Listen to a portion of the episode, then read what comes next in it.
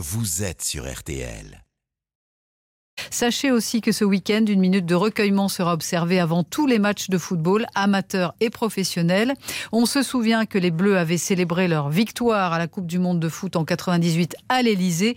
Eh bien, Zinedine Zidane vient de rendre hommage à son tour à Jacques Chirac. Je suis triste, tout simplement parce qu'en plus, je le connaissais personnellement. Il a été notre président, mais il a été surtout le président de, de tous les sportifs et l'ami de tous les sportifs.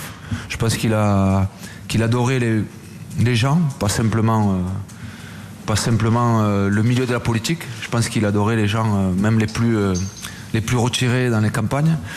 Et il a toujours démontré ça. Et ce que j'ai envie de, me rappeler de lui, c'est peut-être les petits, moments qu'on a eus où, il- parlait justement, enfin, où ça le, ça le, sortait de, la politique, où il était content de parler d'autre chose, ce que je veux dire en même temps. Et ça se, se- ça se sentait. Donc un très bon souvenir de, de lui. Et, euh, et ce que je dis euh, pour terminer, c'est euh, c'est- c'est toutes nos- mes condoléances à, à toute sa famille. Zinedine Zidane ému au micro RTL de Mathias Valton.